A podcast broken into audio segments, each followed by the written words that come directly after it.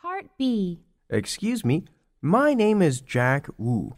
I'd like to book a room. Single or double. What are the rates? It's 100 US for a single and 150 US for a double. I'll take a single for three days. Okay, just come to the front desk at the lobby. Okay, I'll arrive tomorrow. See you then.